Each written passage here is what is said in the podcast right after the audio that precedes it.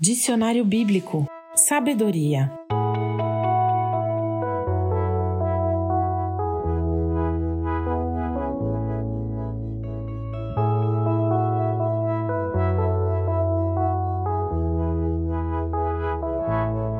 Se algum de vocês tem falta de sabedoria, peça-a a Deus, que a todos dá livremente de boa vontade, e lhe será concedida.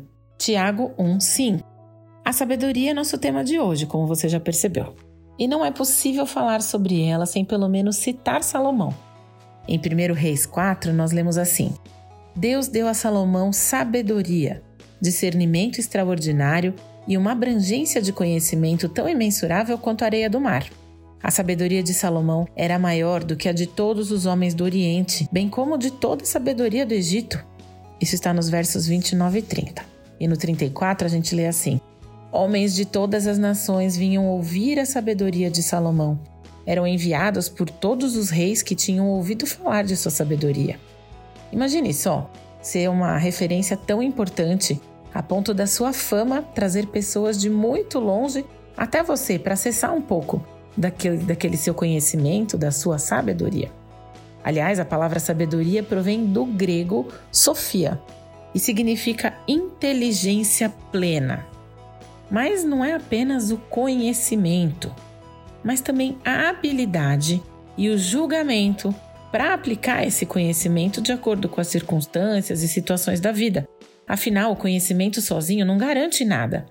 É fundamental saber como aplicá-lo. Isso é a sabedoria, entendeu? Mas o que nós devemos fazer então para ter essa sabedoria? O temor do Senhor é o princípio do conhecimento mas os insensatos desprezam a sabedoria e a disciplina, como dizem Provérbios 1:7. Ou seja, longe do Senhor, rejeitando a Deus, o seu ensinamento, a sua palavra, não há sabedoria.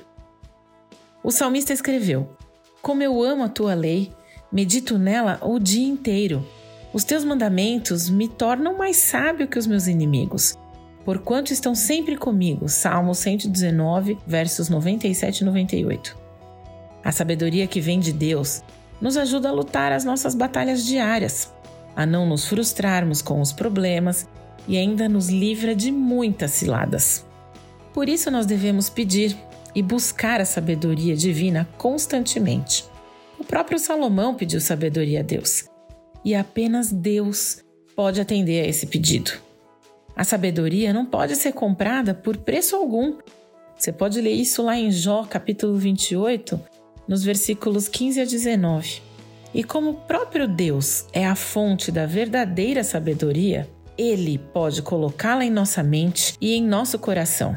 Mas isso não nos torna conhecedores de toda a sabedoria de Deus, obviamente, né? A infinita sabedoria é apenas dele. Deus é onisciente e ninguém mais. Tem gente que acredita, inclusive, que o diabo tem um poder, por exemplo, de ler a nossa mente, de saber o que está no nosso coração antes que a gente fale. Mas não, a onisciência é uma característica apenas de Deus. Portanto, nós devemos ter a certeza de que o nosso Deus é inteiramente sábio, que ele conhece as coisas que nós não conhecemos, que nós não compreendemos, que nós não sabemos, e por isso nós devemos confiar nele no plano perfeito que ele tem para nós e obedecê-lo. Isso porque ele sempre agirá de acordo com um bom propósito da sua sabedoria para nós. Ó profundidade da riqueza da sabedoria e do conhecimento de Deus! Quão insondáveis são os seus juízos e inescrutáveis os seus caminhos! Quem conheceu a mente do Senhor? Ou quem foi o seu conselheiro? Quem primeiro lhe deu para que ele o recompense? Pois dele, por ele e para ele são todas as coisas. A ele seja a glória para sempre. Amém. Romanos 11, 33 a 36. Você precisa de sabedoria? Então, peça a Deus, ore e medite na palavra.